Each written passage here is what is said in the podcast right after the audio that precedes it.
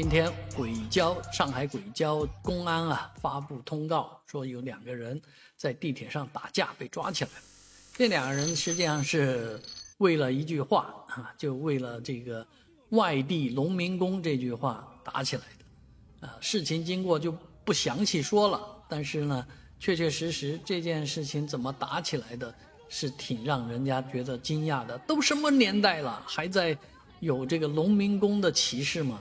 啊，其实农民工的歧视，这个是属于职业歧视，啊，当然外地也涉及到地域歧视，所以两样歧视都集中在一起，不惹起一场这个斗争啊，这个打斗，嗯，看来也不可能了。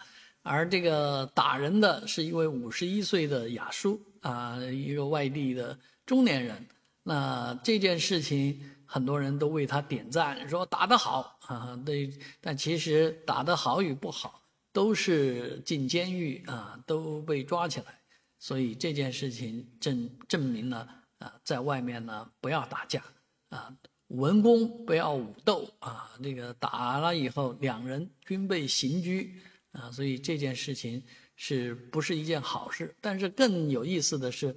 啊，这两个人呢都是外地来的啊。那这个被打的男子是刚刚到上海，啊，说的话却是那么的这个充满着地域和这个职业的歧视啊。所以这件事情也说明，我们要让大家平行看看别人，还任重道远。